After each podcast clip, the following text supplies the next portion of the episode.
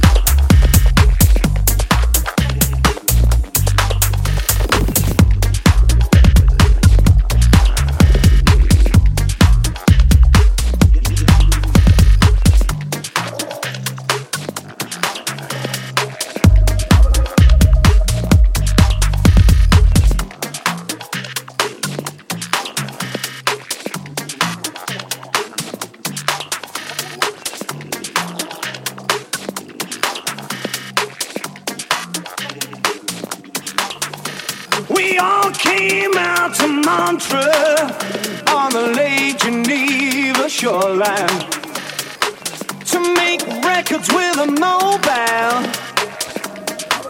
We didn't have much time. Frank Zappa and the Mothers were at the best place around. Some stupid with a flare gun burned the place to the ground. Smoke on the water, a fire in the sky.